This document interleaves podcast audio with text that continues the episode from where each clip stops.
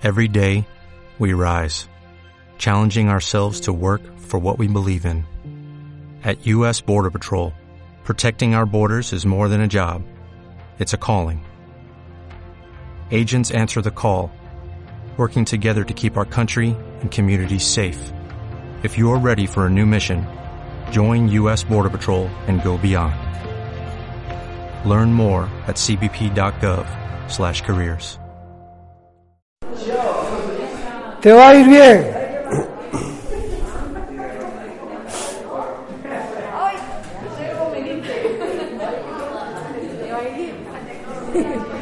Amén.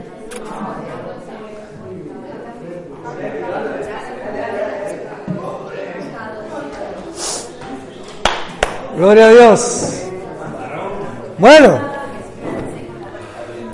pueden ir tomando sus asientos. Qué bueno, qué bueno estar en la iglesia y saber que es bueno estar ahí.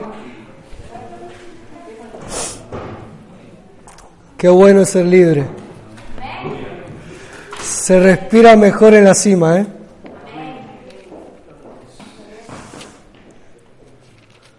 Yo que, que en algún momento he tenido problemas para respirar, valoro mucho el respirar bien. y, y le digo, en la cima de la fe se vive mejor. En la cima de la fe se vive mejor. Escuche, la, la vida del justo es una vida de fe. Y la vida de fe es una vida de victoria. Y es interesante porque parece que es pecado hablar de la palabra victoria. Parece que, que es negativo decir que te va a ir bien. Es decir, eh, ves al mundo, cuando digo mundo digo a, todo, a todo el conjunto de personas, especialmente los que no vienen a la iglesia, no, no lo digo de forma despectiva, eh, que pelean por el éxito, pelean por que les vaya bien, pelean por prosperar, pelean por tener una mejor calidad de vida. Pero luego los cristianos, muchos cristianos, ven como negativo querer que te vaya bien. Es interesante. Y más interesante es darte cuenta que cuando lees la Biblia, eh, estoy buscando la forma de decirlo suave para que no duela tanto. Eh, cuando lees la Biblia te das cuenta de que quien tiene razón es la gente del mundo. Yo sabía que iba a doler, pero esta- es la forma más suave que he encontrado de decirlo. Porque el apóstol Juan dice, en Juan, tercera de Juan 3.2, dice, perdón, tercera de Juan, versículo 2, ¿no? Dice, amados, yo deseo que sean prosperados y que tengan salud, así como prospera su alma. Dios quiere que te vaya bien. El profeta Jeremías dijo, porque yo sé los pensamientos que tengo acerca de ti, ha dicho Jehová. ¿Sí? En el Antiguo Testamento a Dios se le llamaba Jehová o Yahvé. Entonces, sean Jehová. ¿Sí? No somos testigos de Jehová, tranquilo. Y decía, porque yo sé los planes que tengo acerca de vosotros, ha dicho Jehová. Pensamientos de bien y no de mal, para daros el fin que esperáis. Hay una versión que dice, porque yo tengo para ustedes pensamientos de bienestar, para darles un futuro y una esperanza. Hermano, fe en Dios es creer que te va a ir bien. Te va a ir bien. Y, y- y tengo que conseguir, por la, con la ayuda del Espíritu Santo y la enseñanza de la palabra, que usted abrace que te tiene que ir bien. Que abandonen el barco de la derrota y de la autocrítica y de la autocondenación y de la autolástima. Es que mira yo, es que mira. No, hermano, métase en el barco de la victoria. Métase en el barco de la fe. La fe no es religión. Escuchen, yo soy antirreligioso. La religión no viene de Dios. Llámela como usted quiera. Ninguna religión salva. Solamente Jesucristo salva. y, no voy a meterme con ninguna religión porque me parece una falta de respeto, me voy a meter con la religión en la que me encasillan a mí. La religión evangélica no salva. ¿Amén? Como hablo de mi casa, puedo hablar de mi casa lo que quiera. ¿Sí? Me podría meter con los católicos, con los testigos de Jehová, con los mormones, pero me parece una falta de respeto. Entonces, hablo de mi casa. La religión evangélica no salva. Ninguna religión salva. Todas las religiones están de acuerdo en algo. Y es que tú no calificas para estar cerca de Dios. Y tienen razón. ¿Por qué? Por un principio universal. Todos pecamos y fuimos separados de Dios. Es verdad. Pero el Evangelio no es esto. El Evangelio es una buena noticia. ¿Y cuál es la buena noticia? que siendo cierto que tú no mereces acercarte a Dios, Dios se acercó a ti. Y lo que impedía que tú te acercaras a Dios, que era el pecado, Jesús lo quitó y lo clavó en la cruz del Calvario. Y Dios Padre puso al Hijo delante. Ahora entre Dios y tú está Jesús. Ahora no lo mereces, pero lo mereces. Lo merezco no porque yo lo hice, sino porque Jesús lo pagó. Por eso, cuando tú recibes a Jesús, una de las cosas que Dios ha puesto en mi corazón es, cuando las personas reciben a Jesús, enséñales qué significa. Enséñales que recibir a Jesús es un cambio de naturaleza. Diles que ya no son pecadores delante de mí que ahora son la justicia de Dios en Cristo. Porque no es por ellos, es por Jesús. ¿Hay pecado en Jesús? ¿Y usted en quién está? Pastor, pero yo peco y, eh, y yo también. Todos cometemos errores. Pero la Biblia dice que delante de Dios somos santos y sin mancha porque si no, no podríamos ser aceptados. Si tú no fueras santo y sin mancha, tú no podrías acudir al trono de la gracia. No podrías tener comunión con Dios, porque Dios no tiene comunión con el pecador. ¿Me está entendiendo? La sangre de Cristo ha limpiado toda tu culpa. Y no solamente te ha perdonado Dios, sino que cambió tu naturaleza. Juan, vamos a Efesios. Efesios 2.1. Siempre lo estamos hablando y voy a seguir hablándolo porque es tan claro, tan claro. Efesios capítulo 2, versículo 1. Efesios 2.1. Y Él os dio vida cuando estabais muertos. Efesios 2.1. Él os dio vida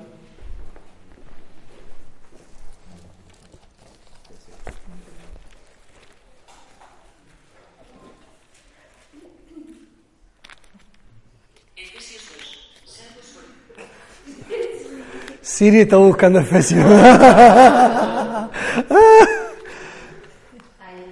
A ver si recibe a Jesucristo.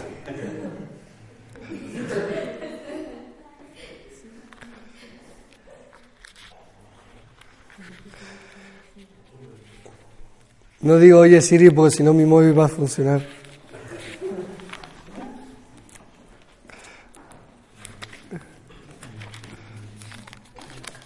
¿Sí? ¿Los ayudas? Ok. No. Efesios 2.1. Efesios 2.1. Dice, y Él os dio vida a vosotros cuando estabais muertos en delitos, en vuestros delitos y pecados ¿Cómo estábamos nosotros? Muertos. ¿En qué? En nuestros delitos y pecados. Pero Dios señaló nuestro pecado. ¿Qué hizo Dios? Nos dio vida. Escuche, estábamos tiempo pasado, pero Él nos dio vida. Entonces, si estábamos muertos en delitos y pecados, y tú recibiste a Jesucristo, si tú has recibido a Jesús como el Señor de tu vida y has recibido el perdón de tus pecados y le has dicho a Jesús, yo quiero que tú seas mi Señor, yo te recibo ahora, en ese mismo instante en que tú desde el corazón le dices a Dios esto, la Biblia dice que Él te da su vida. ¿Qué vida te da? Vida eterna. En el momento que Él te da su vida, tú no te puedes llamar pecador. Porque Dios te llama hijo. No, pero yo peco, pero Dios te llama hijo. Y Dios no miente. Él te ha dado su vida. Y en la vida de Dios, en la vida eterna de Dios, no hay pecado. Por eso yo puedo decir, soy la justicia de Dios en Cristo. En Cristo, no en mí, en Cristo. A mí gente me ha dicho, ¿tú eres cristiano? Sí. ¿Tú eres pastor? Sí. ¿Qué problema tienes? Es que no siempre te veo actuando como un cristiano. número uno, yo no tengo la culpa de que tú seas tan religioso. Número dos, tú no tienes ni idea de cómo tiene que caminar un cristiano. y número tres, es lo bueno de la fe, que Dios me ama a pesar de mí mismo. Mi fe no depende de mí, depende de Jesús. Eso necesito que entiendan eso ya. Es decir, Dios te ha aceptado no porque tú seas bueno, es porque Él te ama. El Evangelio no tiene nada que ver contigo. Por eso en el Evangelio tienen cabida todas las personas. ¿Por qué? Porque no tiene nada que ver con merecimiento. Y este es el problema de la religión. El problema de la religión es que la religión fundamenta tu relación con Dios en tu esfuerzo, en tus méritos, en tu comportamiento, en tu dinero, etcétera, etcétera, etcétera. Tú eres el centro de la fe en la religión. En el Evangelio que enseña la palabra, el centro de la fe es Jesucristo. Todo lo puedo en Cristo. No es mí. Mayor es el que está que el que está en el mundo. Mi fe está fundamentada en Él. Estamos sentados a la diestra del Padre juntamente con Cristo. ¿Dónde está Cristo? Sentado a la diestra del Padre. Ahí estás tú. Entonces, el sistema religioso te envuelve en, unos estándares de vida basados en el miedo a fallar. Si fallo, Dios me va a castigar. Me acuerdo de una época en mi trabajo que me decía, Dios te va a castigar. Y yo decía, no, Dios no me va a castigar. Uy, qué orgulloso eres, eso no se dice. ¿Por qué? Te lo voy a decir más cerca de ti. Me acercaba decía, Dios no me va a castigar.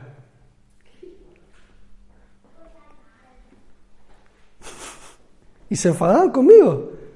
Hasta que un día le expliqué, le dije, ¿cómo me va a castigar Dios si es mi papá? Si Dios es bueno conmigo. Mi papá me va a enseñar. Cuando yo me equivoco, mi papá me enseña. Me enseña por medio de la palabra. Me enseña cuando estoy orando. Me enseña cuando hago algo mal y el Espíritu Santo que está dentro de mí es como que te hace dentro de ti, chaval, mira qué estás haciendo. Y tú reaccionas y aprendes. No digo que no fallamos, digo que Él nos ama. Y como nos ama, nos ayuda. Y como nos ama, nos enseña. Amén. Es muy importante que usted entienda esto, porque tu relación con Dios es una relación fundamentada en Jesucristo, no en ti no en tu forma de vestir. Hermano, hay lugares donde si la mujer no va en falda hasta el tobillo, no puede entrar a la iglesia. Lugares donde la mujer para orar tiene que ponerse un velo en la, cabeza, porque si no, no es digna de hablar con Dios. Lugares donde un homosexual no puede venir a escuchar el Evangelio. ¿Por qué? ¿Por qué no? ¿Es más pecado la homosexualidad que ser un mentiroso? Hola. Cuando la gente diezma a la iglesia, ¿yo tengo forma de saber si ese dinero lo consiguió ¿En su trabajo o, no sé, o hizo algo ilícito? Un pastor, pero el dinero está santificado. Ah, claro. Aquí, según me interese, santificamos todo.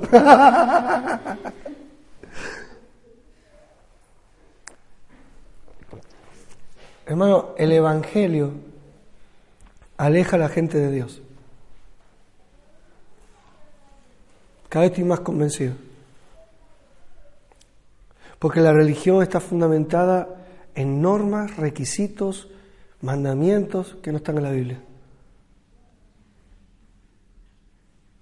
¿Qué dije? Perdón, la religión. Gracias, mi amor. Ninguno me corrigió, pero estaba viendo malas caras por ahí. Dije, algo pasado. La religión está fundamentada en normas, mandamientos y requisitos que recaen sobre ti y no sobre Jesús. Ahora cambiaron las caras, cariño, gracias. Cuando tú lees la Biblia, mira, es gracioso porque a mí hay veces gente que empieza a decirme, la conversación comienza diciéndome que es atea. Y terminamos la conversación estamos totalmente, estando totalmente de acuerdo. cuando yo, empiezan a decirme por qué dicen ellos que son ateos y los dejo hablar y desahogarse, cuando termina les digo, pues yo que soy cristiano, que soy pastor, estoy totalmente de acuerdo contigo. Claro, se quedan desarmados y dicen, ¿cómo que está de acuerdo conmigo? Claro, porque es verdad. Ellos no son ateos porque no creen en Dios. Dicen que son ateos porque lo que les han predicado no tiene, no tiene sentido. Hay un tsunami en un país, es un castigo de Dios. Cuando fue el, tsunami en Haití fue, no, no, en Haití no fue. El, el, tsunami este que hicieron incluso una película española y todo. Indonesia. Yo escuché que eso había sido maldición, porque habían eh, expulsado las iglesias de esa zona y no querían que se predicara el Evangelio. Y yo pensaba, a ver, ¿qué significa que en Indonesia pecan y por eso viene un juicio de Dios? ¿Y en España no pecamos? ¿Usted sabe cuánta gente del Barça?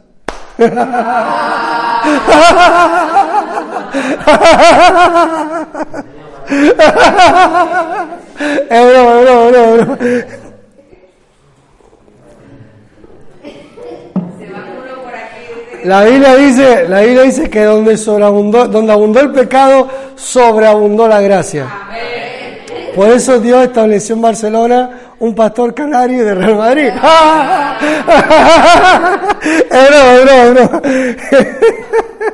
hermano, en todo lugar, en todo lugar hay pecado, hermano.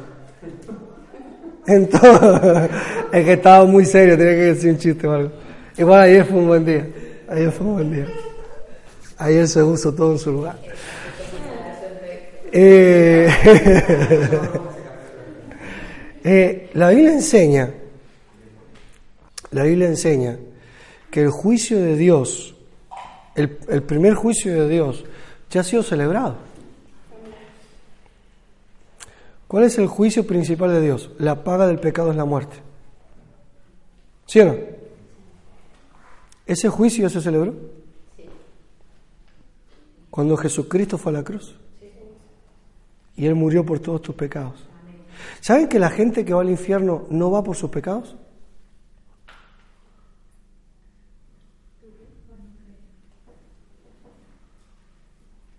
Si lo dejamos aquí tenemos un problema. ¿eh? Busque Juan. Vaya Juan, porque siempre me confundo si es Juan 14 o Juan 16. En la escuela ya se dieron cuenta.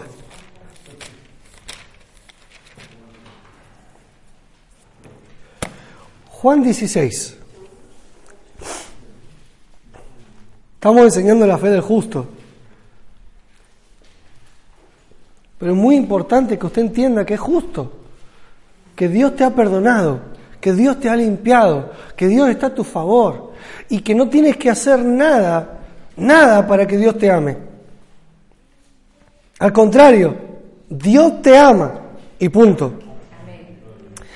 Lo que sí sucede, y esto es lo que no ha entendido la religión, la religión trata de cambiar, ven por favor, Dieguito, te voy a usar de ejemplo. ¿Qué edad tiene Diego? 46. No, hermano, ¿qué dices? No, no. Hay que decir la verdad. Sí, pero eso después, ya me rompiste el chiste. 23. Tú mira a Diego y dices, este es del grupo jóvenes. 14. 14 para 13. Para que no molesten. ¿De qué, ¿De qué parte de Colombia eres? De Cali. De Cali. El día que yo me enteré de la edad que tenía, este- ayer me dijo la edad de sus hijos y no le dije nada porque era las 12 de la noche. Pero yo decía, esto, esto no es justo, hermano. 46 años tiene. Parece que tiene 15. 14, doctor. No, no me ponga tantos, 14. ¿eh? Bueno, la religión tiene un problema. La religión viene y quiere que Diego cambie su forma de ser. Por ejemplo, Diego, usted tiene, tiene ya 14 en la gana. usted tiene 46 años. Se tiene que vestir diferente, hermano. Este chiste me lo guardo, después te lo cuento. no, no, usted tiene que venir encorbatado, hermano. Tiene que... Y usted tiene que venir tomado de la mano a su esposa. Y hable con su esposa. Su esposa tiene que venir en falda, hermano. ¿Es así o no? Sí. Yo me burlo porque sí, porque quiero burlarme de ellos. Porque quiero romper ya esta estupidez dentro de la iglesia. Hay mucha gente buena que no está entrando a la iglesia por las tonterías religiosas. Es que yo no califico, ni yo califico. Hola. ¿Yo califico para ser pastor? Yo soy pastor por la gracia de Dios. Él me llamó porque le dio la gana y punto. ¿Tú por qué eres pastor? Porque a Dios le da la gana, yo que sé, peleate con él. A mí que me cuenta. que tenemos que explicarlo todo. No, hermano, Dios te acepta. Y si a Diego no le gusta vestir de traje, que no vista de traje. No te imagino de traje, ¿eh? no te pongas traje, hermano. Pero si Diego cambia adentro, lo que esté fuera, que a él le haga daño, escuche bien, ¿eh? No lo que a mí me guste o no. Aquí no importa si a mí me gusta su chaqueta, me gusta, ¿eh? No, no es un problema de si al que está a tu lado le importa cómo te, le gusta cómo te viste. Es una esclavitud depender de qué piensan de ti, hermano. Por eso la iglesia es una familia. En la familia no juzgamos. La familia nos amamos, punto, nos aceptamos. Y cuando nos equivocamos, estamos creciendo, hermano. En la familia estamos creciendo. Para mí es fácil entenderlo porque me crié en familia numerosa. Éramos todos totalmente diferentes. ¿Sí? Entonces, cuando él recibió a Cristo, la Biblia dice que él estaba muerto en sus delitos y pecados. ¿Dónde? En su corazón, en su espíritu. Cuando él recibe a Cristo, Dios le da la vida. Vida eterna. ¿Dónde? En su espíritu. Lo que estaba muerto. Entonces, cuando él está vivo, aquellas cosas de muerto que estaba haciendo, las va a querer cambiar. Le va a apestar. ¿Ha ido, ¿Ha ido alguna vez a la nevera usted y uy, me olvidé esta carne la saqué y se me echó? ¿Se me echado a perder? ¿Sí o no? ¿Huele mal o no? ¿Y usted qué hace con la carne que se le pone mala? No, se la come. Usted se la come porque eso costó caro, hermano. No, ¿verdad que no? ponle ketchup, ponle ketchup. es broma, es broma. no, pero ¿usted por qué se da cuenta que está malo? Fondo Sur está, está pletórico. Del, del Barça, seguro que del Barça. No, mentira. vale. A veces me escriben, a veces me escriben de Estados Unidos y me dicen, pastor, ustedes sí que la pasan bien allí, ¿eh? Hay una hermana muy graciosa que se ríe. es famosa en Estados Unidos. y llora, llora, llora. bueno, seguimos. Entonces, ¿por qué te das cuenta tú que está podrido? Porque tú sabes que huele mal. Cuando tú naces de nuevo, tú tienes la vida de Dios. Entonces, tú te das cuenta lo que es pecado o no, porque tú estás vivo y el pecado pertenece a la muerte. Y nadie te tiene que estar viniendo diciendo, es que eso está bien, es que eso está mal, es que no sé qué, es que no sé. No, no, no, no. Tú solo vas a decir, ¿y yo qué hago con esto? Voy a usar el ejemplo de la chaqueta, ¿eh? Imagínense que esto es pecado. Yo no le digo nada, no, no es pecado. Entonces, él va un día, se va a su armario y dice, ¿y yo qué hago vistiéndome así? Y la persona sola va a cambiar su forma de vestir. Si la tiene que cambiar. Siempre uso el mismo ejemplo. Imagínense el día que venga una señora que se ha dedicado a la prostitución. Sí, las mujeres pueden entender esto más, ¿no? Porque es un mundo muy duro. Y esta chica recibe a Cristo, nace de nuevo. Pero la única ropa que tiene es la que tiene y viene a la iglesia vestida así, ¿usted le va a decir algo? No. Ni se atreva. No, no, no le dicen nada. A ti no te importa la forma de vestir de la gente, te importa la persona. Si la persona recibe a Cristo, ella se va a mirar al espejo y va a decir, yo hago demasiado para vestirme así. Y ella va a cambiar, se va a vestir como le gusta a ella. Yo siempre digo lo mismo, yo soy pastor, no modista. Pastores, que mira cómo se viste el hermano. Y a mí que me cuenta. Yo bastante tengo que saber cómo me tengo que vestir yo. que a veces le tengo que pedir ayuda a mi esposa, cariño, que me pongo para, para tener que decirle a otra persona cómo se tiene que vestir. Y esto es lo que hace, aunque yo lo hablo de forma cómica, esto es la diferencia entre la religión y el evangelio. La religión trata de ponerle una apariencia a la persona. Es que el cristiano es así, que muchas veces nada que ver. Porque si seguimos los estigmas de los cristianos, yo no podría estar predicando y gastando en broma.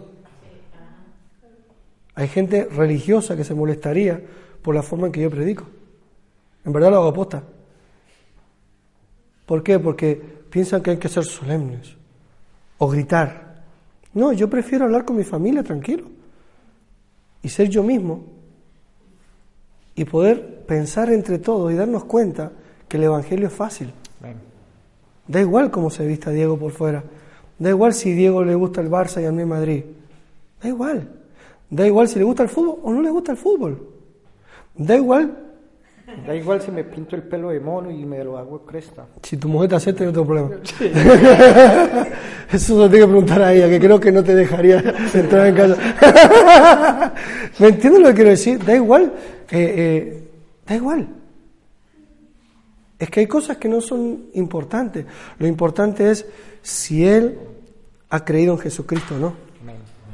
Porque creer en Jesucristo te salva. Vestirte bien no. Yo he visto gente muy bien vestida y que por dentro están negros, podridos, muertos. ¿Me entiendes? Pero he visto gente muy mal vestida, que no es tu caso, hermano. ¿eh? pero, que por dentro están llenos de vida. La vida de Dios. Amén. Nosotros estamos bendecidos. Estamos bendecidos. Se vea o no se vea. Escúchenme, usted está bendecido, se vea o no se vea. Pero le voy a dar una buena noticia, se va a ver. Porque lo que está dentro sale fuera. Bueno, chaval, que te vaya bien el grupo joven. 46 años, bendito sea. ¿Ustedes qué toman en Cali? ¿Qué pasa aquí? bueno, vamos a la palabra, vamos a ir a la... Ah, no, no leímos Juan todavía, ¿no? Juan 16. Dice, Juan 16, 7, porque yo os digo la verdad, os conviene que me vaya, os conviene que yo me vaya, porque si me fuera, el consolador porque si no me fuera, el consolador no vendría a vosotros. Mas si me fuere, os lo enviaré. Cuando Él venga, convencerá al mundo de pecado, de justicia y de juicio. De pecado por cuanto no creen en mí. De justicia por cuanto voy al Padre y no me veréis más. Y de juicio por cuanto el príncipe de este mundo ha sido ya juzgado. La iglesia, perdón, la religión está continuamente hablando de juicio. Sin embargo, Jesús habló del juicio sobre el príncipe de este mundo. Y el príncipe de este mundo es el diablo. Y el juicio fue que Jesús ya venció al diablo. Amén, gloria a Dios. Jesús ya venció al diablo. Lo venció en la, perdón, en la cruz pagó nuestra deuda y al resucitar venció todas las potestades. Amén. En la cruz, dice la Biblia, exhibió públicamente a los principados de las potestades. En la cruz, corrijo, en la cruz Él venció al diablo. En la cruz Él canceló la sentencia que había en tu contra. Delante de Dios, si tú crees en Jesucristo, tú eres inocente. Uh, es una muy buena noticia. Si tú crees en Jesucristo como el Señor de tu vida, tú eres salvo. Eres perdonado. Eres limpio. Pero mucho más, eres inocente delante de Dios. Estás en paz con Dios. Ah, gloria a Dios. Estás en paz con Dios. Dios no te está acusando de nada. ¿De qué juicio me estás hablando? Dios ya celebró su juicio en tu nombre y dijo, José Luis es inocente. Pon tu nombre. Eres inocente. ¿Por qué? Porque Jesucristo tomó tu lugar. La sentencia ya fue ejecutada en Jesucristo. Y por su sangre todos hemos sido perdonados. Y si leemos aquí, dice que Él convencerá al mundo de pecado, pero el evangélico siempre está hablando de los pecados de la gente. Sin embargo, aquí dice que el pecado que la gente necesita reconocer es no creer en Jesucristo. Los convenceré de pecado por cuanto no creen en mí. ¿Por qué, pastor? Porque el único camino de salvación se llama Jesucristo. Y si tú crees en Jesús, eres inocente. Eres hecho inocente. Eres hecho hijo. Amén. Y no tienes que tener una apariencia. ¿Cómo tiene que caminar un cristiano? Yo qué sé, hermano, si tú caminas rapeando, sigue caminando rapeando. Me da igual cómo camines. A mí lo que me importa es tu corazón. Que tu corazón esté en paz que tu corazón esté libre de la culpa. Amén. Uno se ríe. Yo no sabía que tenía rapero en la iglesia, pero están ahí, están ahí. Se van infiltrando ahora. Hermano, el Señor te ama. Y cuando tú recibes a Cristo, recibes la paz de Dios. Romanos 5.1. Vamos, déjeme enseñar esto y nos vamos a enseñar un poquito acerca del corazón. ¿Qué le parece? déjeme enseñar el corazón, por favor. Déjeme, eh, mi mujer sabe que estoy apasionado por enseñar lo que es sembrar en el corazón. Pero necesito que usted entienda estas cosas. Romanos 5.1. Miren, leímos Efesios 2.1, ¿eh? Y decía que éramos pecadores, estábamos muertos en nuestro delito de pecado, pero Dios nos dio vida, ¿sí o no? ¿Sí? Entonces, una vez que Dios nos da vida, nuestra realidad es Romanos 5.1. ¿De acuerdo? Voy a leer. Justificados, pues, por la fe. ¿Qué fe? Diga conmigo, fe en Jesucristo. Tenemos paz para con Dios por medio de nuestro Señor Jesucristo. Ahí es donde estamos ahora. Estamos en paz con Dios. Por eso yo le decía a estas personas que no, que Dios no me castiga, que no, que Dios no está en mi contra. ¿Por qué? Porque yo sé que Dios me ama y está a mi favor. Estoy en paz con Dios. Puede ser que alguien no esté en paz contigo, pero hermano, el tema es que Dios está en paz contigo. Y cuando hay algo que está mal en tu vida, lo va a arreglar, tranquilo, lo va a arreglar. Dios está contigo para ayudarte a ordenar tu vida.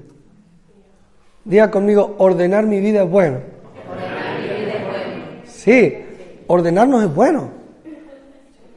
No estoy hablando de que, ¡hala, viva la Pepa! No pasa nada. No, no, no. Viva la Pepa, una expresión española de 1812. De cuando hubo una revuelta ahí. un asunto, historia española. No. Edgar, la una expresión de hola, que- todo está bien. Eh, entonces, más o menos. Entonces, no es que no, no, da igual cómo íbamos, no pasa nada, da igual si le soy infiel a mi esposa, da igual si me cambio de equipo de fútbol, da igual, no da igual. No, no, no, no, no, no estoy hablando de eso. Estoy diciendo que Dios está a tu favor siempre. Dios no te está señalando, Dios te está ayudando.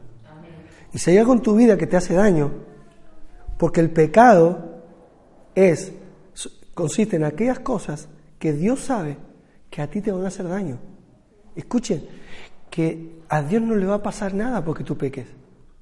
Lo que Dios llama pecado son aquellas cosas que a ti te van a hacer daño a corto o largo plazo. Entiéndanlo. Amén. Entonces, si hay algo en tu forma de vivir que a ti te hace daño, papá Dios que te ama, va a hablar a tu corazón. Y te va a hacer sentir dentro de ti, tengo que cambiar esto. Porque me hace mal esto. Me hace mal pensar mal de mí, por ejemplo. Me hace mal sentirme inferior. Me hace mal no prepararme académicamente. Me hace mal. Yo le digo a los jóvenes, prepárense, porque la, generación que ustedes están viviendo van a tener que estar muy preparados para tener buenos puestos de trabajo. No va a valer con ser buena gente. Tienen que prepararse. Y se los estoy diciendo hace rato. Y creo que esto es parte de Dios. Háganle caso al pastor. Amén. Queremos que les vaya bien. Sus papás y su pastor quieren que les vaya bien. Estudien, prepárense. Entonces cuando, cuando el joven está ahí y no se prepara, el Espíritu Santo que está dentro de ti te va a decir, cabezón, estudia. Cabezón, estudia.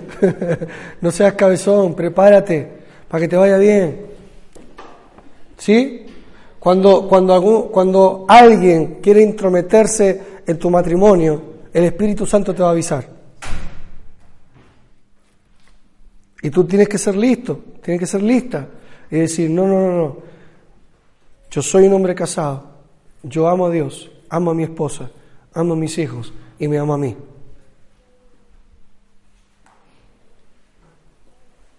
Porque el Espíritu Santo está dentro de ti para ayudarte. ¿Me está entendiendo? Pero el pecado que hace que una persona se pierda no son los errores de la vida, es rechazar a Jesucristo. Porque fue Jesús quien murió por nuestros pecados. Fue Jesús quien llevó nuestra culpa. Y fue Jesús el que tomó nuestro lugar para que nosotros ahora estemos en su lugar. Somos hijos de Dios. Amén. ¿Sí? Miren, Efesios. Ay, Señor, que no me dejan predicar lo que quiero predicar. Efesios, capítulo 2. Igual esto está bueno. ¿Están aprendiendo? ¿Lo están pasando bien? ¿Les gusta o no? Bueno, pastor, siempre es bueno que nos hablen bien. Ah. Es que el Evangelio siempre es bueno. Si quiere mala noticia, váyase a la religión. Que diga, váyase a la tele. Efesios 2.4.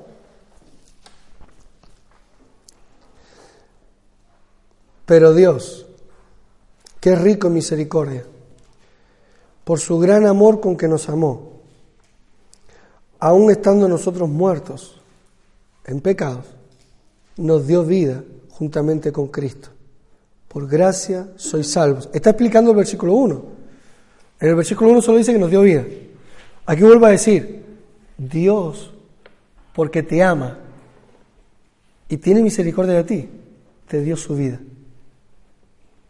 No porque tú te hayas portado bien, no porque tú hayas dado dinero a la iglesia, no porque tú ayudes al, necesitado. No, no, no, no. Todas estas cosas son buenas. Pero nada bueno te puede salvar. Jesucristo es el único que te salva. Es el amor de Dios lo que te salva. Y esto te hace libre. Ya no tienes que hacer nada por quedar bien. Es totalmente libre. Aún estando nosotros muertos, nos dio vida juntamente con Cristo. Por gracia sois salvos. Aleluya. ¿Qué significa esto? Es un regalo la salvación. La salvación fue pagada, pero no la pagaste tú. La pagó Dios. por medio de Jesús. Es decir, Dios se pagó a sí mismo para que tú no le debas nada. Hay gente que se ofende conmigo cuando le digo, yo no le debo nada a Dios. Se molesta, hermano. No significa que no estoy agradecido. Yo estoy muy agradecido. Pero lo que Dios espera de mí es agradecimiento, no un sentido de deuda. Amén. Porque Él me lo regaló. Hermano, usted no tiene que sentir, eh, sentirse endeudado con alguien que le da un regalo. No. Si es una deuda, no es un regalo. Hay gente que regala esperando que le regalen. No es un regalo, es un chantaje. Hola. Ay, ay, ay, ay, ay, ay, ay. Uy, pastor, yo he hecho eso. Arrepiéntase.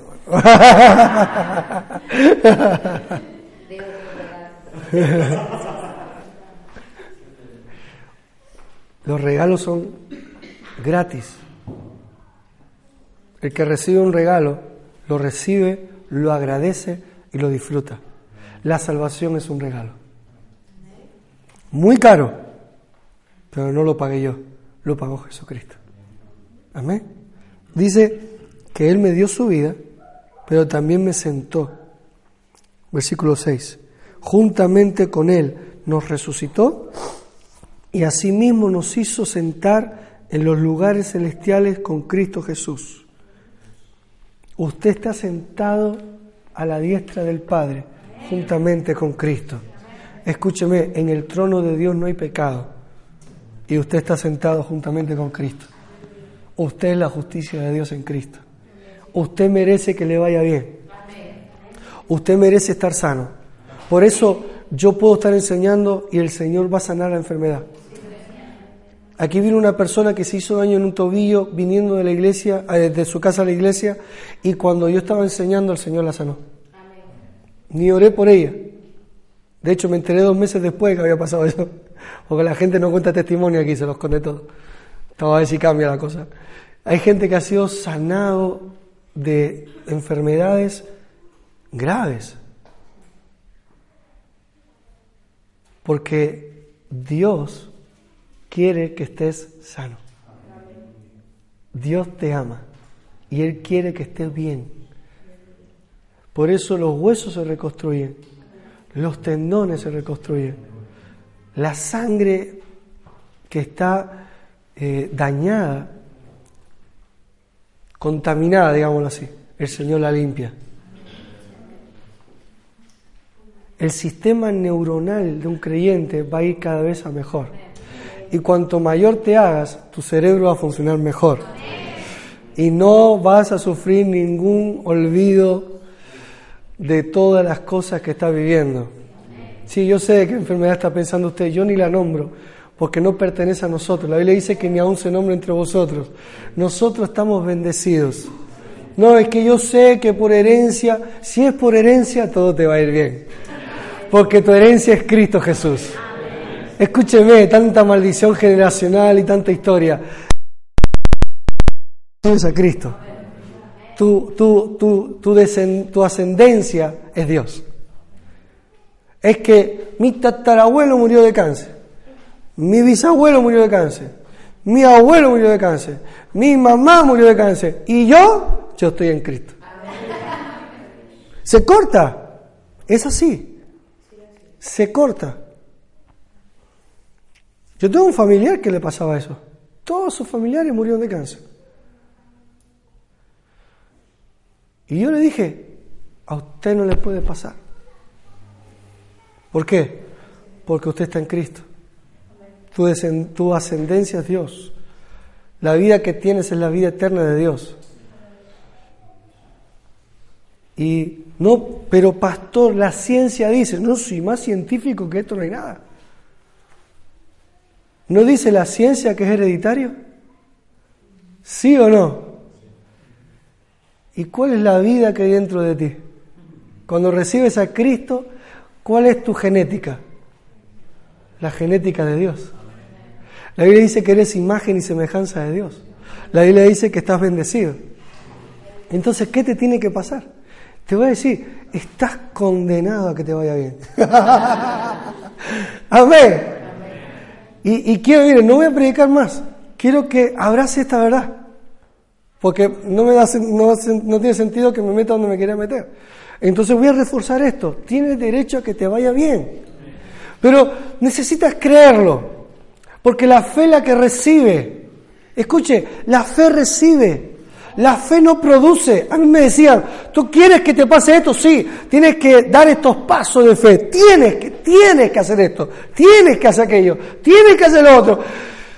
Y yo, cuando lo iba a hacer, me decía mi pastor, ¿estás practicando esto? Le dije, la verdad que no.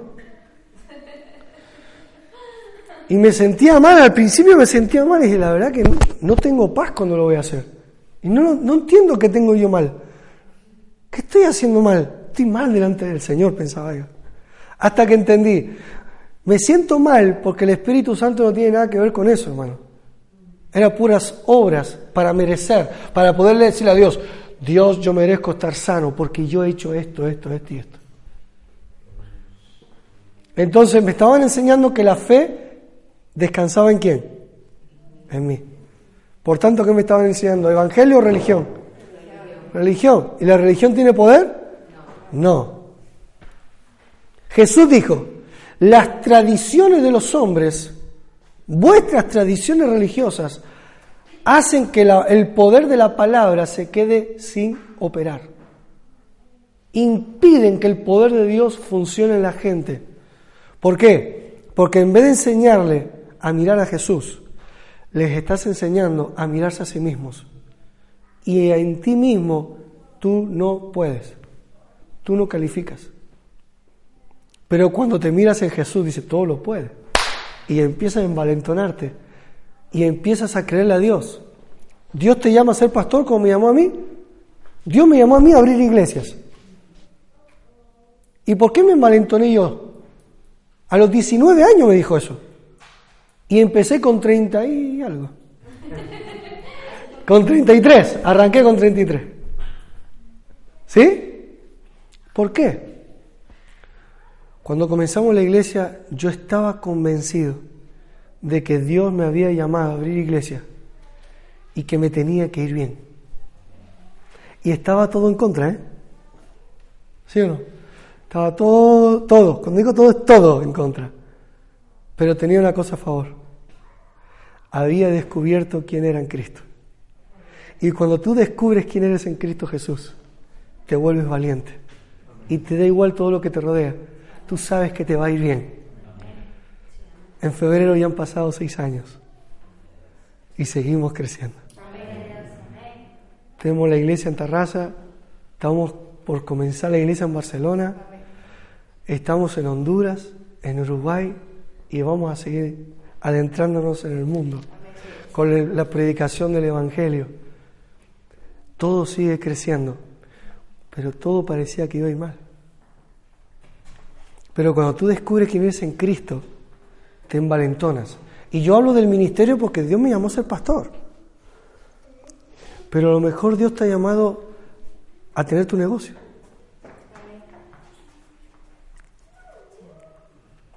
A lo mejor Dios te ha llamado a formarte como doctor, como empresario, como maestro.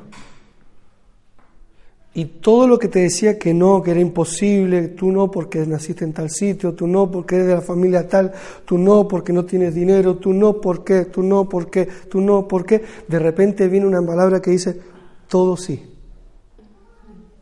¿Qué significa todo lo puedo en Cristo? Todo sí.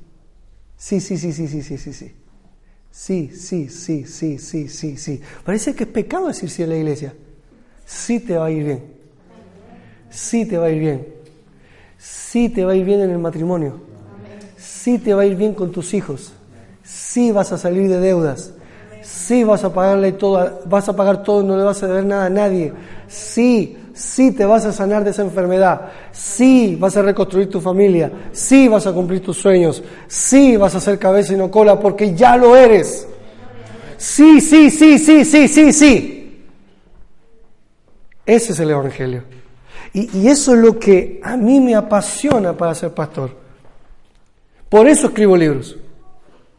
Escribo libros porque quiero escribir que sí, sí, sí, sí, sí se puede. En Cristo todo es posible. En Cristo somos más que vencedores. En Cristo estamos arriba, estamos en la cima de la vida. Vas a llegar a la cima de la vida. ¡Eh! Eso déjelo para los coach. ¿Sí? Mírate al espejo. Voy a llegar a la cima de la vida. Payasada, hermano. Yo ya estoy. Yo ya estoy en el mejor tiempo de mi vida. Yo ya estoy en la mejor época de mi vida. ¿Sabe por qué no me lo creen? Porque siguen midiendo su calidad de vida en base al dinero que tienen en la cartera. siguen midiendo su felicidad en base a las cosas materiales que tienen. Y les voy a decir algo, las cosas van y vienen. Pero el estar en paz con Dios, el saber que Dios está a tu favor, escúcheme, no estamos hablando de un jefe de una empresa, ¿eh? estamos hablando del creador de los cielos y la tierra, hermano. Ese está a tu favor. Y cuando lo entiendas, te vas a envalentonar. Y un cristiano que se envalentona, no cualquier persona, ¿eh? porque yo no estoy hablando de, autoestima. ¿eh? La autoestima a veces miente, ¿eh? a veces no eres tan bueno como te crees. No solo tratarte bien es bueno, también hay que formarse, ¿entiendes? Pero cuando un cristiano descubre que en Cristo está bendecido, que todo lo que pisare con la planta de sus pies será prosperado. Aleluya, que todo lo que emprenda Dios lo va a prosperar. Que todo lo que ponga su mano Dios lo va a prosperar. Porque el cielo ya está abierto para nosotros. Dios está a nuestro favor. Jesucristo abrió la puerta. Jesucristo es la puerta. Cuando el cristiano entiende eso, uh, ya no depende de la gente. Es que eres pobre. No entender tu idioma. es que eres latino. No entender tu idioma. Es que eres bajo. No entender tu idioma. ¿Sí o no? Que si eres bajo porque eres bajo, que si eres gordo porque eres gordo, que si eres blanco porque eres blanco, que si eres negro porque eres negro, si eres amarillo porque eres amarillo, si eres rojo porque eres rojo, si eres casado porque eres casado, si eres soltero porque eres soltero. Si eres casado pero no tienes hijo porque no tienes hijo, siempre te van a buscar algo. A mí me decían, no, no puedes ser pastor todavía porque eres muy joven. No tengo culpa que tú estés cerca del cielo. Luego, No puede ser pastor porque no está casado. Cuando nos casamos mi esposo y yo, no puede ser pastor porque no tiene hijo. A ver, dime que no quieres que sea pastor y es más fácil, tenemos el asunto más. Siempre, siempre te van a decir, no puedes. Siempre. Pero cuando tú entiendes quién eres en Cristo, todo lo puedes. Y no hay nada más peligroso para el mundo que un cristiano que sabe quién es en Cristo. Y esto es lo que yo quiero que usted reciba. Voy a seguir enseñando la fe del justo la semana que viene. Vea con ganas, vea con fuerza. Porque yo quiero que aprenda a vivir por la fe. Porque la vida de fe es una vida maravillosa. La vida de fe es una vida de victoria. No estoy diciendo que la vida no hay circunstancias, pero el que está viviendo por la fe, le da igual. me va a ir bien. Da igual lo que venga. Estoy en la tierra. En la tierra pueden pasar cualquier cosa. ¿Sí o no? O usted de aquí se va a su nube. Sube a la nube. El domingo. baja la nube. No, estamos en la tierra o no. Cuando llueve se moja o no. ¿Sí? ¿Usted va al baño o no? ¿No? Vamos a orar por, vamos a orar por ti. si no va al baño tiene un problema. Oraré por ti, pero por internet, no sea que, que me ensucie la iglesia. Yo oro y te sana rápido, ¿eh? Estoy convencidísimo de eso. Pero en tu casa. que Dios ayude a tu baño, no el mío. Hermano, todo te va a ir bien. Esa es la fe del justo. La fe del justo es que Dios está a tu favor. Y esto es lo que Jesús le dijo a los discípulos. Ahora vaya y díganselo a todo el mundo. ¿Qué es predicar? No, porque escucha, yo quiero enseñarte cómo era el tabernáculo. ¿Qué le importa a la gente el tabernáculo? Perdón por lo que estoy diciendo, porque esto se está grabando en internet, algunos se van a enfadar conmigo. Me da igual, no soy su pastor. No, porque las 347, no sé cuántas son, leyes de Moisés, es que la vestimenta del sacerdote, eso no le cambia la vida a la gente, hermano. La gente necesita saber lo que significa Jesucristo. Hay muchos cristianos que se están condenando. Hay muchos cristianos que han dejado de venir a la iglesia porque el mensaje que reciben es de puro señalarlo, señalarlo. Si el mensaje es señalar a Cristo, hermano, ¿estamos de acuerdo o no? El mensaje es señalar a Jesús. Entonces, cuando tú señalas a Jesús, el amor de Dios llena a la gente. Yo estoy convencido, estoy hablando de Jesús y usted se siente amado ahora mismo. Se siente perdonado, se siente libre. Eso es el Evangelio, hermano. No puede ser que tú vengas a la iglesia, entres así, ya, ya entras despacito porque no sabes lo que te va a encontrar, y luego sales así. Dependiendo de por dónde ha recibido el golpe, ¿no? ¿Cómo sales así? O sea, de otro lado. Otro así.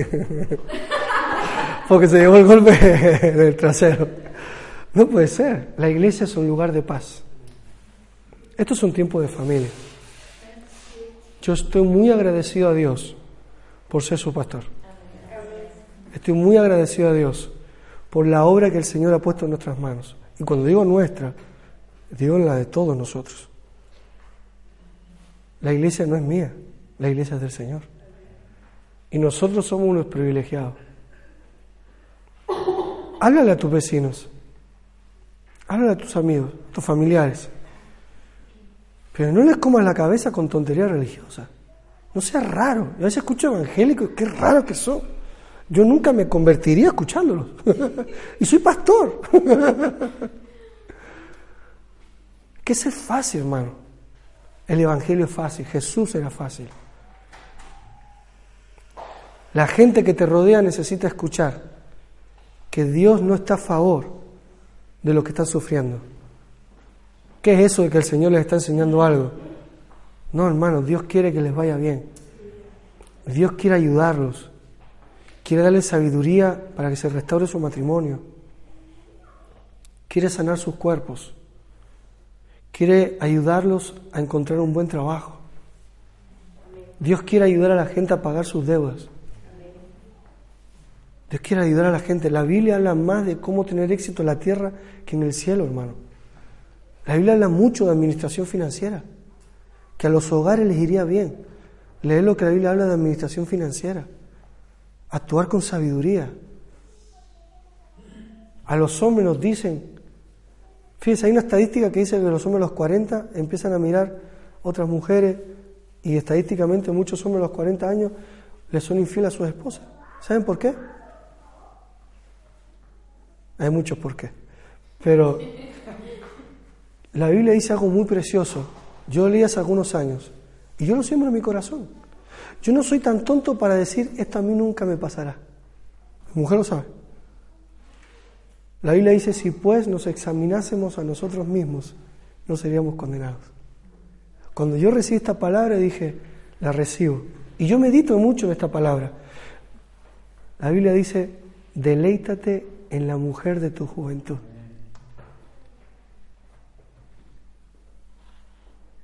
Está hablando, cuando yo no soy tan joven, ¿eh? sigue deleitándote en tu esposa. Porque ella te dio su juventud. Te la dio por amor. Tú no puedes traicionar eso. Disfruta cada etapa de tu esposa. Y ella también va a disfrutar tu etapa. ¿Sí? Porque nosotros también vamos cambiando de aspecto, hermano.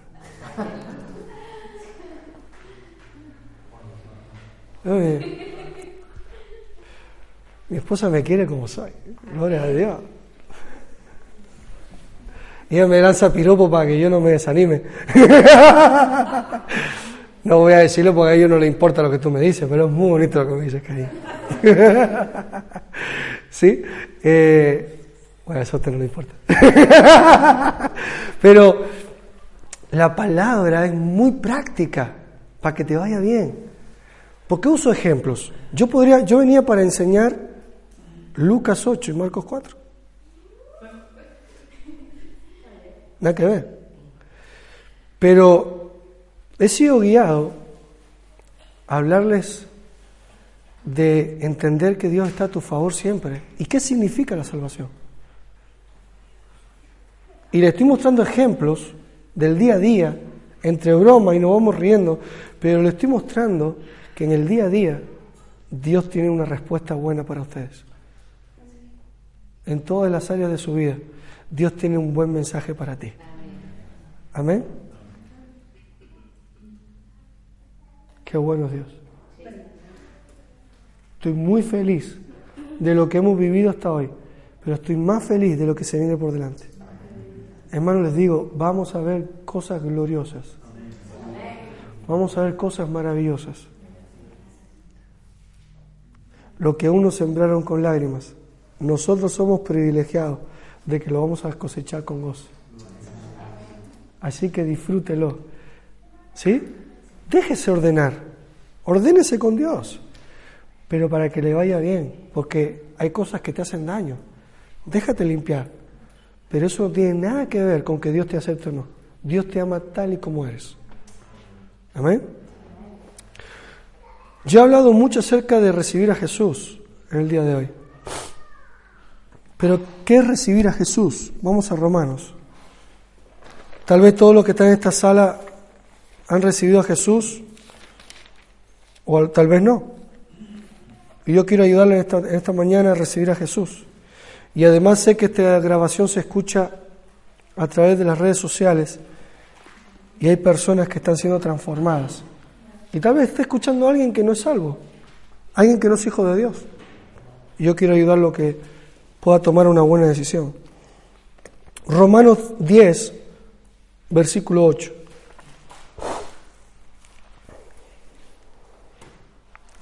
¿Más qué dices?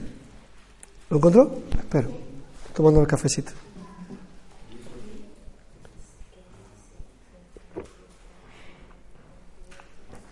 Le adelanto, venir a la iglesia no te salva. Hola. ¿O sí? ¿No? ¿Vamos a leerlo? Ahí me pasa. ¿Cómo hago para ser salvo? ¿Cómo hago para recibir la vida eterna de Dios? Porque Dios te lo da, pero tú tienes que recibirlo, ¿eh? Es un tema de fe. Amén. Romanos 18. Más, ¿qué dice? Cerca de ti está la palabra, en tu boca y en tu corazón. Esta es la palabra de fe que predicamos. Que si confesares con tu boca que Jesús es el Señor y creyeres en tu corazón que Dios lo levantó de los muertos, será salvo. ¿Cómo se recibe a Jesús? ¿Cómo se recibe la vida eterna? Recibiendo a Jesús. ¿Y cómo se recibe a Jesús? Número uno, creer en tu corazón. En tu corazón, eso es personal. No se puede fingir. Cree en el corazón que Jesús murió por tus pecados en la cruz del Calvario. Creer que el sacrificio fue aceptado. ¿Sabe por qué? Porque ahí dice que Él resucitó de los muertos, ¿sí o no? Si el sacrificio de Jesús no hubiese sido perfecto, no hubiese sido aceptado por Dios Padre, Jesús no resucita. ¿Por qué Jesús resucitó? Porque Él no había pecado. Él no murió por sus pecados, murió por tus pecados. Pero Dios lo resucitó. Si tú crees esto en tu corazón, yo creo que Jesús murió por mis pecados. Y creo que resucitó. Y que ahora está a la diestra del Padre hablando a mi favor. Él siempre está mostrando la sangre. Mira la sangre. La sangre. Mira, el precio está pagado. Siempre en el cielo se habla bien de ti. Número uno. Número dos. Confesar con tu boca a Jesús como el Señor de tu vida. Yo lo creo. Así que Jesús yo te recibo en mi corazón, recibo el perdón de mis pecados y te confieso como el Señor de mi vida. Así es como uno recibe salvación. Es fácil. Es muy fácil, porque es un tema de fe, no es un tema de obras. No es un tema de ganarlo, es un tema de recibirlo. Si yo le digo a Noelia, Noelia, ven por favor. Es mentira, ¿eh? es un ejemplo, no es mentira. Te regalo mi iPad. ¿Qué me tiene que dar ella? Nada. ¿Sí o no? ¿Qué tiene que hacer ahora con el iPad? Me lo tiene que devolver. pero, pero si se lo hubiese regalado, ¿eh? Que quede claro. ¿Qué tendría que hacer con el iPad? Llevárselo y disfrutarlo, usarlo. Esto es lo mismo. La salvación. la salvación es un regalo. ¿Qué hay que hacer con la salvación? Número uno, recibirla. Y número dos, disfrutarla. Amén. Así que póngase de pie. Vamos a recibir y disfrutar. Cierre sus ojos lindos, preciosos que Dios le regaló. Y yo quiero. Algunos no durmió, ¿eh? No para usted, hasta la mañana. Bendito Dios. Santo Padre. Ay Dios. Misericordia. Me salió la parte legalista. Señor, yo también fui así. Bueno, cierre sus ojos lindos. Yo quiero que usted ahí donde está pueda decidir. Si usted cree en Jesús en su corazón, si usted cree que Jesús murió por sus pecados y que resucitó, recíbalo por medio de confesar a Jesús como el Señor de su vida. Y yo quiero que usted haga una oración conmigo, yo le voy a ayudar para recibir a Jesús. Si hay alguien en esta sala que quiere recibir a Jesús, todos con sus ojos cerrados, yo le voy a pedir algo que no es requisito bíblico, pero sí porque yo como pastor creo que a usted le interesa que yo sepa si usted es salvo o no, para poderlo ayudar. Entonces, yo le voy a pedir que levante su mano para que yo sepa que usted quiere recibir a Jesús. Una persona quiere recibir a Jesús, otra, otra, amén. ¿Alguien más quiere recibir a Jesús? Amén. Así que vamos a hacer una oración. Diga conmigo, Señor Jesús, yo, creo que moriste por mis pecados y que tú resucitaste porque tú eres inocente.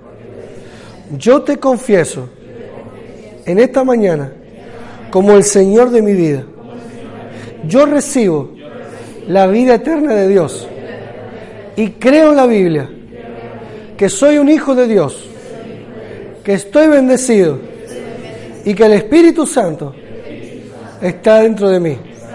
Gracias Dios por regalarme la vida eterna. Yo creo que soy perdonado, que soy redimido, que tengo vida eterna y que estoy bendecido. Gracias Dios porque tú estás conmigo y todo va a ir bien. En el nombre de Jesús. Amén. Uh, gloria a Dios. Gloria a Dios. Amén. Si usted hizo esta oración, la Biblia dice que usted se ha hecho un hijo de Dios. Usted está bendecido. Usted ya no es ahora una persona cualquiera, ahora usted es hijo. Escuche, a que usted ama a todos los niños. Sí, a usted a los niños. Yo ahí fuimos al cine los hombres de la iglesia y había un renacuajillo así, no tendría más de dos años, y pasé por el lado y no pude evitar, me dio un poco de cosa porque la gente tiene un temor a todo, ¿no? Pero bien, tan lindo que le hice así el pelito de la cabeza, ¿no? La mamá no me dijo nada. Ve a los niños tú los quieres a todos, son lindos, son, es precioso eso. Pero ¿cuántos saben que una cosa es un niño lindo y otra cosa es tu hijo? ¿Sí o no? Tal vez puedes tener nene no da la vida, por tu hijo sí. ¿Sí o no? Entonces, ¿Dios ama a todo el mundo? Pregunto, ¿Dios ama a todo el mundo? Pero Él está comprometido con sus hijos. Y si Dios existe, ¿por qué? Porque no eres hijo. A ver, que te cuide tu papá. Pero es que mi papá no me cuida. Ah, eso es otro tema. Si quiere puede cambiar de papá. Puede recibir a Jesús. Y Dios es hecho tu padre. Escuche, Dios es tu papá. ¿Sabes que yo cuando hablo con Dios siempre lo llamo papá? Nunca habíamos... Dios Todopoderoso, Altísimo, Creador del cielo y de la tierra. Parece que Dios está esperando y sabe cuándo termina todos los títulos para decir, ¿qué quiere? Imagínate que mi hijo Jesús viene, papá, yo te quiero, yo sé que tú trabajas mucho por nosotros, sé que estás cansado, padre, así que tampoco quiero que te levantes del sillón, pero podría ir a la nevera y coger un yogur. Cariño, trae la tarjeta del médico, como lleva el niño, tiene fiebre, ¿sí o no? Pero los cristianos oran así. No, yo hablo con mi papá. Y en todo lugar hablo con papá. Ahí lo dejo, en todo lugar. Cuando llueve y cuando hay sol. Cuando estoy en el sillón o en el trono blanco. En cualquier lugar puedo hablar con mi papá Dios. Él siempre está conmigo. Me acuerdo que mi suegra se enfadó conmigo porque me decía, ¿y tú cómo vas a la Biblia? Eh, perdón, al baño con la Biblia. Y usted porque va con revista la Biblia, al baño. Dije la Biblia con la Biblia, ¿no? Porque vas al baño con la Biblia, ¿sí? Y yo le dije, pero ¿no es peor leer las revistas criticando a todo el mundo en el baño? No digo que mi suegra lo haga, pero mucha gente va, al baño y me guardo el chiste y se pone a leer pura porquería de la gente. Y eso está bien. Pero que yo lea la Biblia en el baño está mal. Y si Dios me conoce, sabe todos mis olores fragantes. Dios me ama tal y como soy, hermano. A ver, mi mujer decía, los pastores no hacen caca. Uy, que Dios te ayude, hermana. Lo que quiero decir es que Dios te ama tal como eres y Él te va a ayudar. Y quiero darle gracias a Dios por todos ustedes, por los que ya habían recibido a Jesús y los que hoy han recibido a Jesús. Porque el cielo está de fiesta siempre. Amén. Y quiero decirte algo. Cuando yo digo que todo te va a ir bien, se puede sentar, ¿eh? Cuando yo digo que todo te va a ir bien, yo como estoy de pie ya, así hacen un poco de ejercicio. Voy a pedirle a mi esposa que vaya viniendo para acá, por favor. Cuando, cuando yo digo que todo te va a ir bien, no quiero que me malinterprete. ¿Ves? Si la única esposa mía eres tú. No, hay ningún, no mires para atrás porque no hay más, cariño. No, es que no. Ah, vale. Yo te reprendo, diablo, en el nombre de Jesús. no estoy diciendo que todo a tu alrededor va a ir bien. Porque el sol sale sobre justos e injustos. ¿Sí o no? Y cuando llueve todos nos mojamos. ¿Sí o no? Y más los que no nos gustan los paraguas. Nos mojamos. Yo cojo el paraguas y digo, que sepas que no me gustas. Pero me amo y no quiero mojarme. Estoy diciendo que independientemente de lo que suceda, saber que Dios está contigo te garantiza que te va a ir bien. Y tú puedes celebrar que va a ir bien aunque todavía no se vea. Amén. Y ahora la iglesia es tu familia.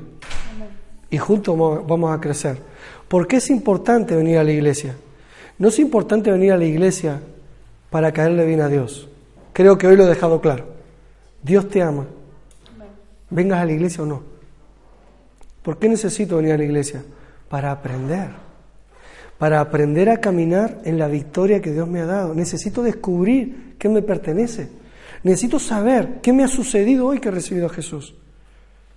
Y necesito aprender a caminar en victoria. Porque como todos los bebés, tienen los mismos músculos y los mismos huesos que un adulto, pero tienen que aprender a desarrollar sus músculos y aprender a desarrollar sus huesos y aprender a desarrollar el músculo que se llama cerebro para tener la información correcta. Por eso es importante venir a la iglesia, estar con tu familia de la fe y juntos crecer. ¿Sí? Esto es importante. Amén.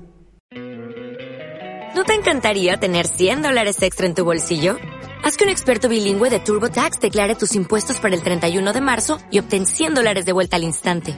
Porque no importa cuáles hayan sido tus logros del año pasado, TurboTax hace que cuenten. Obtén 100 dólares de vuelta y tus impuestos con 100% de precisión. Solo con Intuit TurboTax. Debes declarar para el 31 de marzo. Crédito solo aplicable al costo de la presentación federal con TurboTax Full Service. Oferta sujeta a cambios o cancelación en cualquier momento.